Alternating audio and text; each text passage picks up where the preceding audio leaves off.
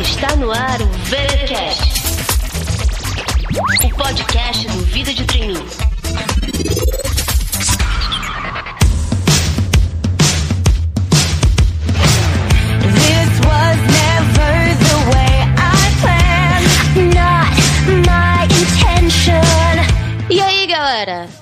De volta com mais uma edição do VTcast, o seu podcast quinzenal sobre carreira. Aqui quem fala é Cíntia, autora do Vida de Trainee. E hoje o nosso papo será sobre networking. E para essa conversa eu convidei o Luiz Abdala, sócio fundador da Seja Trainee. Tudo bom, Luiz? Oi, Cíntia, tudo bem e você? Primeiro, é, muito obrigado pelo convite aí, pela participação. Tudo jóia então, Luiz. A gente que agradece a sua disponibilidade. Então, Luiz, pra gente começar, eu queria falar sobre essa palavrinha mágica, né? Sobre o networking. Muita gente associa essa palavra àquela rede de pessoas para quem você pode pedir emprego. Então eu acho que a gente podia começar explicando logo o que, que o networking não é. Explica um pouco mais pra gente isso. Certo, eu, acho que não é somente pedir o emprego, né, Cintia? Acho que muita gente às vezes pensa assim, poxa, eu tenho poucas pessoas para fazer um networking para pedir uma vaga. E as pessoas acabam confundindo esse termo, essa palavra, com pedir vaga. Então, Luiz, se o networking não é apenas pedir emprego, o que, que o networking é então? O network é uma forma de você cultivar os seus contatos. É uma continuidade da relação de trabalho que foi estabelecida em algum momento. Então, seja ela um contato de uma pessoa num evento, de um professor que você conheceu em algum momento, que você teve, é, vamos dizer, um período de estudos com ele, é, amigos ou pessoas que você trabalhou. Então é uma forma de você se manter conectado, se manter em contato com essa rede. E se manter em contato é, não necessariamente significa perguntar se tem aquela vaga, mas é muitas vezes você lembrar de algum tipo de leitura que tem a ver com a pessoa, até de alguma oportunidade, buscar as pessoas para algum tipo de consulta. Então acho que o, o network é uma forma muito mais ampla, né, e que mostra muitas vantagens na hora de você buscar uma boa colocação profissional.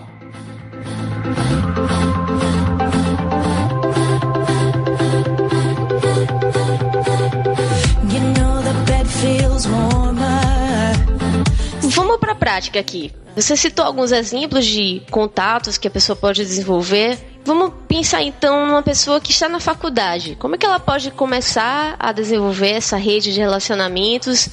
Quais seriam os contatos é, interessantes, digamos, para ela já começar a desenvolver?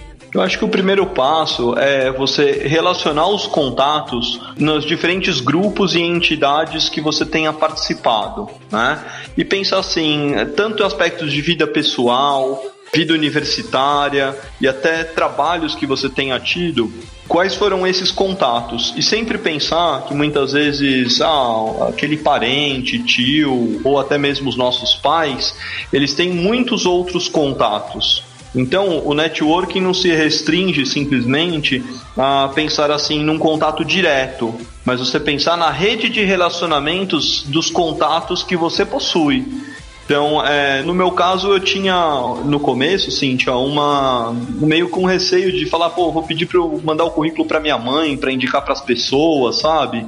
E eu via que isso era um grande paradigma que eu tinha até com as pessoas da minha família. Muitas vezes, essas pessoas que são as mais dispostas em poder te ajudar e poder indicar para outras pessoas e conversar a respeito de oportunidades no mercado, enfim, eu acho que isso é uma boa forma de poder fomentar a sua rede de relacionamento, né? Mas o que, que eu recomendo efetivamente na prática? Pega numa folha mesmo e começa a relacionar quem são as pessoas que você tem contatos para depois, num segundo momento, classificar quem são as pessoas que você vai efetivamente fazer o contato. Né, acho que a gente não precisa julgar no começo, acho que no começo é realmente é mais um brainstorming de pensar, poxa, quem foram os contatos daquela entidade, daquele grupo, das pessoas que me conheceram profissionalmente, muitas pessoas que estão em empresa júnior ou intercâmbio, exec, têm contato com pessoas de dentro de empresas, com pessoas da área de RH. Então eu acho que é isso, né? Poder mapear e falar, legal, eu tenho essas pessoas aqui e são essas que eu, eu posso, a partir delas, eu posso ampliar a minha rede de contatos. É muito legal essa dica que você deu, Luiz, porque, como você falou, às vezes a gente nem imagina a, digamos que a amplitude da nossa rede de contatos, né? Você deu o exemplo de mandar o currículo para a mãe, e eu tava aqui lembrando quando meu primeiro estágio, eu tava procurando ainda oportunidades para o meu primeiro estágio, e a minha mãe queria me ajudar, né? Então ela pegou o meu currículo e falou logo com aquela tia avó que conhece a família inteira. E aí essa tia arrumou em pouco tempo ela se lembrou de um primo nosso de não sei que grau que eu mal conhecia, mal tinha contato com ele, que era um desses primos que é mais velho, né, primo dos nossos pais, e ele era gerente de um banco. Daí ele me chamou pra gente conversar, me deu várias dicas de comportamento de entrevista e de como melhorar meu, a apresentação do meu currículo, minha apresentação e tudo mais. E terminou que mais pra frente eu consegui uma posição no banco fazendo todas as etapas lá de testes, dinâmicas e entrevistas e tudo mais. Mas assim, tudo começou com esse contato com esse primo que tive contato por meio de uma tia que, enfim, minha mãe falou com ela. Então, assim, é assim que as coisas acontecem, né? E aí, falando um pouco mais desse assunto, queria que a gente desenvolvesse mais um pouco essa questão de, de como os contatos podem lhe ajudar além dessa questão de, da procura da vaga, né? Por exemplo, esse primo meu virou uma espécie de mentor, né? Ele me deu várias dicas, orientações, conselhos sobre carreira. Enfim, tem várias outras coisas que podem ser desenvolvidas. Vamos falar um pouco mais sobre isso? Eu acho assim, Cintia, que tem duas coisas que são importantes quando a gente vai pensar em classificar essa rede de contatos, né? essa rede de relacionamento. O primeiro é a proximidade que eu tenho com a pessoa. E a proximidade não pode ser confundida simplesmente com a amizade, mas com a facilidade de acesso e contato que eu tenho com essa pessoa. Né?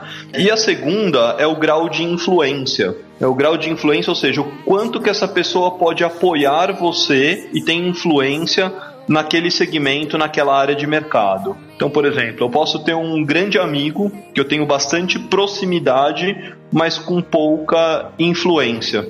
Né? Ou então eu posso ter uma pessoa com pouca proximidade, mas que existe um grande grau de influência. A ideia é que à medida que eu organizo melhor essa minha rede de contato, passo a classificar quando eu falo classificar é numa planilha mesmo. As pessoas podem, algumas vezes eu recomendo isso, né? Listar os 20, 30 contatos que você tem ali para pensar assim, poxa, quem são as pessoas que eu posso me manter próximo, né? E eu vou classificando se eu sou muito próximo ou pouco próximo, se ela tem muita influência ou pouca influência. E a partir disso eu vou priorizar quem que eu começo a contatar. Então, são essas duas dimensões principais, né? Pensar nessa proximidade que as pessoas têm com pessoas no mercado e o grau de influência que ela possui. Acho que essas são as duas principais dimensões que eu posso avaliar do relacionamento para poder priorizar e como que eu faço efetivamente esses contatos à frente. Are you blind? Blind to me, trying to be kind. Volunteering for your and nine. Waiting for one precious sign. Luiz, falando um pouco então, já que a gente tocou nesse assunto dos contatos, eu sei que muita gente, principalmente quem está começando ainda, está na faculdade, está começando a desenvolver a sua rede, é, a pessoa tem um certo receio, fica sem saber como iniciar os contatos, né? Quais são as dicas que você tem para que a pessoa estabeleça e principalmente mantenha esses contatos? Certo. O, o networking, ele nunca pode ser interesse de uma mão só. Eu sempre tenho que pensar o networking como uma troca entre as partes, né? Então, toda vez que eu procuro ser sincero, ser autêntico e, e, procuro enxergar o networking como essa troca, eu passo às vezes a ter meio que um. começo a vencer um pouco esse receio, né? A questão do, do networking de, de receio, de contato inicial, ela muitas vezes acontece porque assim, poxa, o que, que o cara vai pensar de mim se eu chegar e pedir para me conectar, ou chegar e perguntar se eu tenho uma vaga, ou seja, como que eu abordo isso, né? E muitas vezes é uma coisa simples, é assim, é você procurar começar uma conversa de uma forma honesta, de uma forma verdadeira e de uma forma que você procure entender um pouco da outra pessoa, né? Procure entender, perceber um pouco mais o que, que a outra pessoa faz, o que, que é a dinâmica de trabalho dele, com quem que as pessoas que ele tem contato, o que, que ele acha de uma determinada área ou de um determinado segmento no mercado. É, então eu costumo dizer assim, poxa, se eu tenho conheci uma determinada pessoa que é interessante no evento, que conhece de um assunto e que possui vagas, oportunidades de repente que eu possa pensar assim, poxa, aquela pessoa é uma pessoa legal para que eu tenha contato, né? Eu acho que o que eu aconselho sempre às pessoas assim, manda um e-mail para ela, fala que você conheceu no evento, que você achou bacana a oportunidade, que você está interessado naquela área em específico e que você gostaria de se manter conectado com ela por um período né? De repente até adicionar lá no LinkedIn, né? E, e quem sabe até que essa pessoa possa contar um pouco da trajetória profissional dela, de como que ela até chegou até essa determinada área, até essa determinada função, como que funciona a área, ou seja, uma troca de ideias, né? Não é simplesmente você chegar lá e pedir uma vaga para essa pessoa logo de cara. Bacana, Luiz. E já que você tocou nesse assunto, né, de adicionar no LinkedIn, tava recordando aqui que diariamente eu recebo várias solicitações de leitores, enfim, de pessoas que me acompanham para o LinkedIn.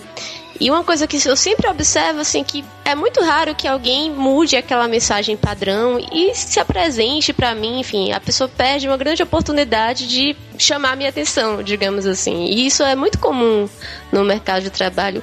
Quais são as dicas que você tem para que a pessoa realmente utilize o LinkedIn e essas redes sociais da melhor forma possível?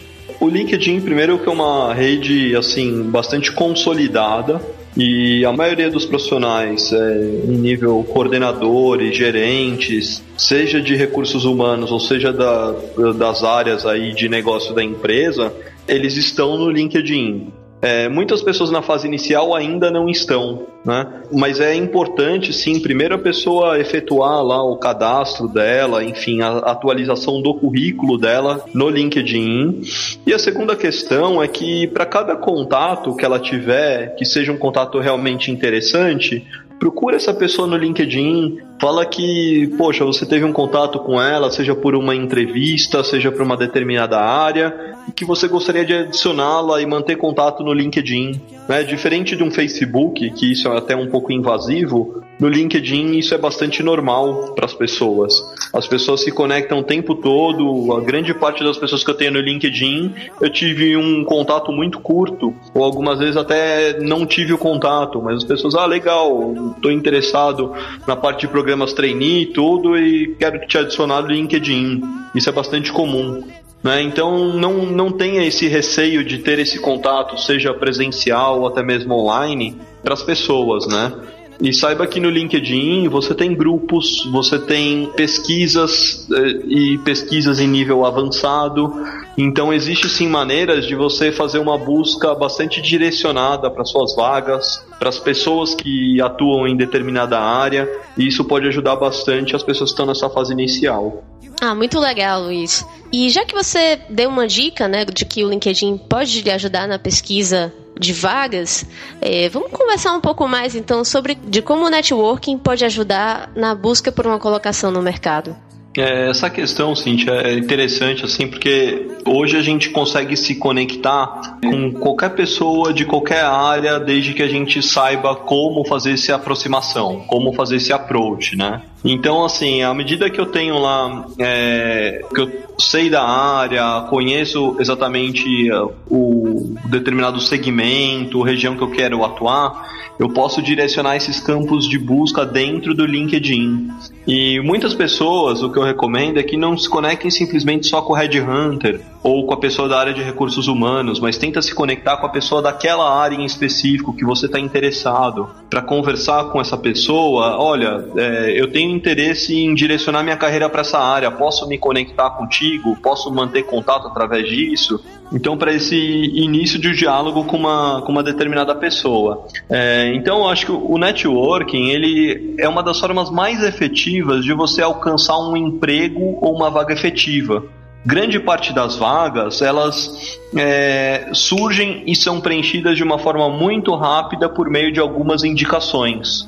Né? Eu diria que 60%, 70% das vagas efetivas são preenchidas através de networking, somente 30%, 40% que realmente são divulgadas no mercado. muitas vezes não dá tempo, né? O gestor daquela determinada área, ele tem uma necessidade de preencher tão rápido a ponto de pedir indicações, pedir para a pessoa da RH entrevistar essas indicações para que se chegue até o candidato final. Então, até a título de curiosidade, Cíntia, uma consultoria de recursos humanos chega a entrevistar aí, é, pelo menos 20 pessoas para indicar para a empresa em torno de 5 pessoas, mas para ela chegar nessas 20, ela recebeu, ela tem 200, 300, 500 currículos para uma determinada área. Então, essa questão de networking, por isso é importante sempre eu construir até a minha imagem junto aos headhunters, junto às pessoas de RH, então não simplesmente mandar pensar no currículo para aquela oportunidade, né? Eu já vi muitas vezes pessoas negarem vaga né? Ah, não, não tenho interesse, não vou nem conversar. E muitas vezes perde a oportunidade de começar um networking maior com esse headhunter, né? Olha, legal, bacana, eu vi que é para essa área em específico, vamos conversar, vamos trocar algumas ideias aqui. O caminho de vagas que eu estou buscando vai um pouco para esse outro lado. Pode contar comigo sempre que tiver vagas direcionadas a isso, enfim, por aí vai. Então acho que toda conversa, toda oportunidade, toda vaga é uma chance de você iniciar o networking. E à medida que você cultiva isso no mês a mês, depois de um determinado período, você tem uma rede de networking muito mais ampla e muito mais forte. Uma coisa que eu quero deixar para as pessoas também, Cíntia, falando pra caramba hoje, mas enfim, uhum. é, uma coisa que eu quero deixar assim, que grande parte dos coordenadores e gerentes, quando eles mudam de função ou são mandados embora, enfim, saem da empresa, eles conseguem essas vagas por meio da sua rede de networking. E essa rede nada mais é do que as pessoas com quem ele trabalhou, com quem ele conviveu, com quem ele conheceu naquele período e que sabem de oportunidades e tudo mais. Então, para quem está na fase inicial, pense sempre em poder acelerar mais essa rede. Como é que eu amplio mais essa minha rede de pessoas com quem eu estou conectado, com quem eu sei no mercado, porque essas pessoas é, e você se fazendo presente, se lembrando, tendo uma manutenção dessas pessoas, essas pessoas vão lembrar de você num determinado tempo. E aí você está aumentando a sua chance de estar tá colocado no mercado.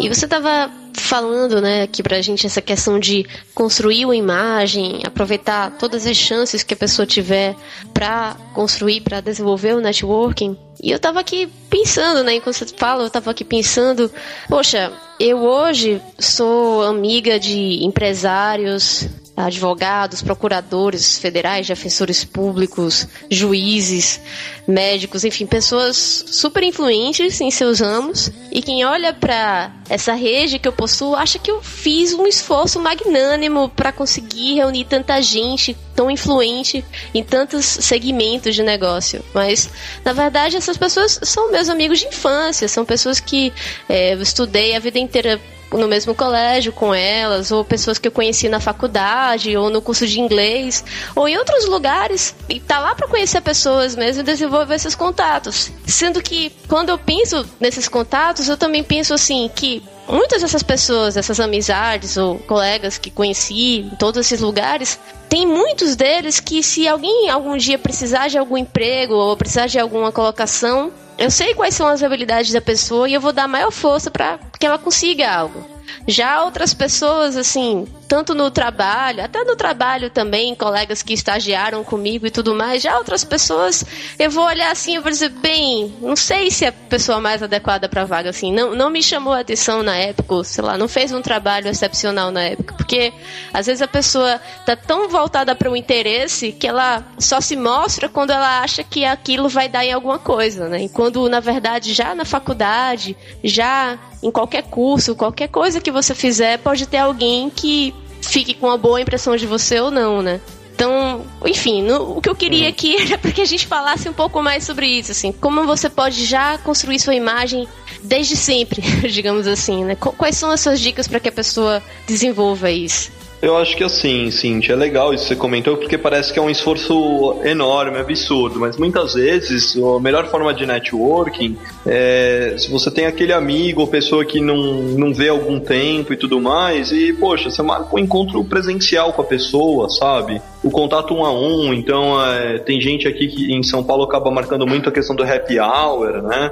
Marca de, de encontrar, marca um happy hour com uma determinada pessoa, vai visitá-lo, de repente até no escritório, tomar um café ou almoçar, né? Então acho que essa é uma das maneiras de você conversar, é, manter essas conversas com as pessoas com quem você trabalhou e encontrar com elas, né? Acho que existe uma coisa que é o encontro pessoal, que é a melhor e mais efetiva forma do networking Existe uma segunda forma que é o telefone, de você ligar, bater um papo, conversar com a pessoa de como é que ela tá. E existe uma terceira forma que são esses canais da rede social, então é você no Facebook mandar uma mensagem, no próprio WhatsApp, no é, mandar um e-mail para a pessoa.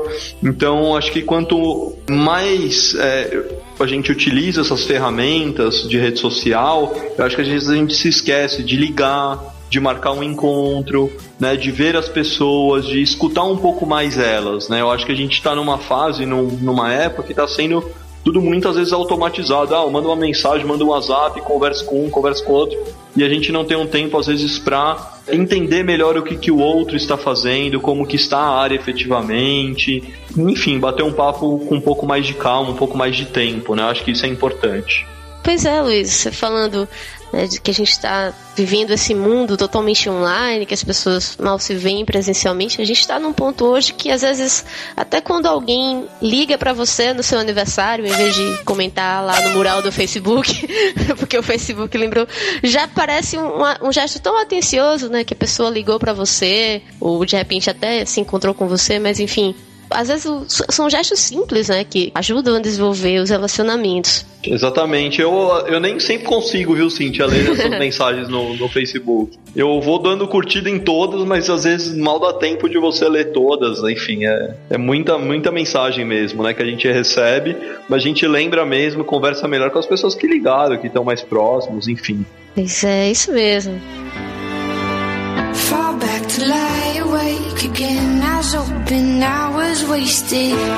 Gente, o papo tá bom, mas a nossa conversa de hoje já está chegando ao fim. Eu queria então, Luiz, que você apresentasse pra gente, contasse um pouco mais sobre eh, o seu negócio, sobre a Seja Trainee, sobre como funciona, quais são os serviços que vocês oferecem. E também para você deixar uma mensagem final para os nossos ouvintes.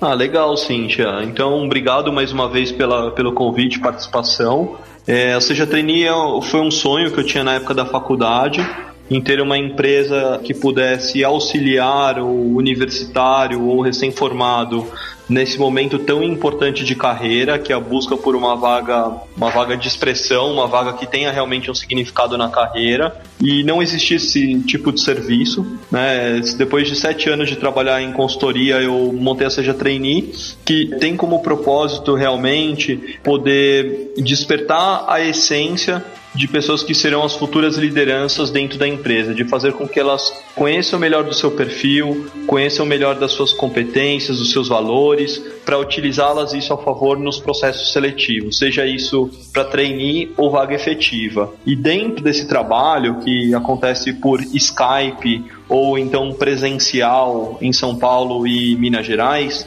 é um trabalho individualizado, né? Enfim, é um trabalho de consultoria e coaching.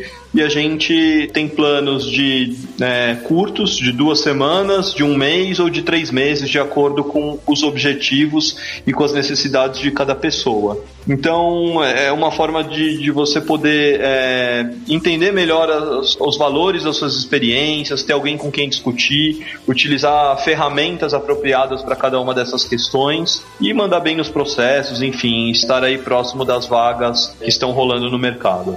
Para quem quiser, enfim, uma mensagem final aí para as pessoas, o que eu gosto de dizer sempre assim, busquem, batalhem por aquilo que são realmente os seus sonhos, é, não tenham vergonha, medo, receio de contatar, de entrar em contato com pessoas que estejam no mercado, né? Acessem, tenham contato com ela, façam, incentivem esse networking e até para terem uma ideia, até esse tema também é trabalhado dentro dos planos da parte da Seja Trainee.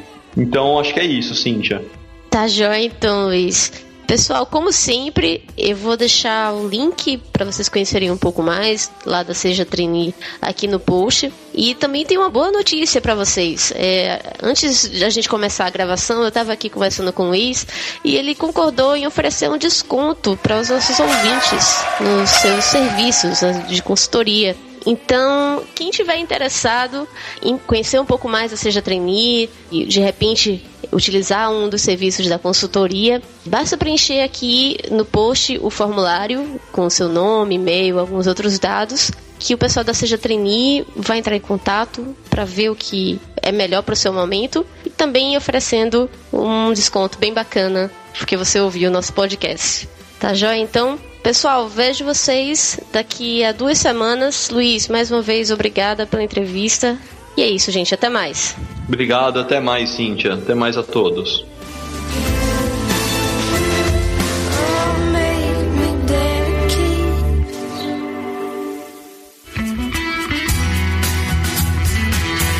Você acabou de ouvir o VTCast. Fique ligado e até a próxima.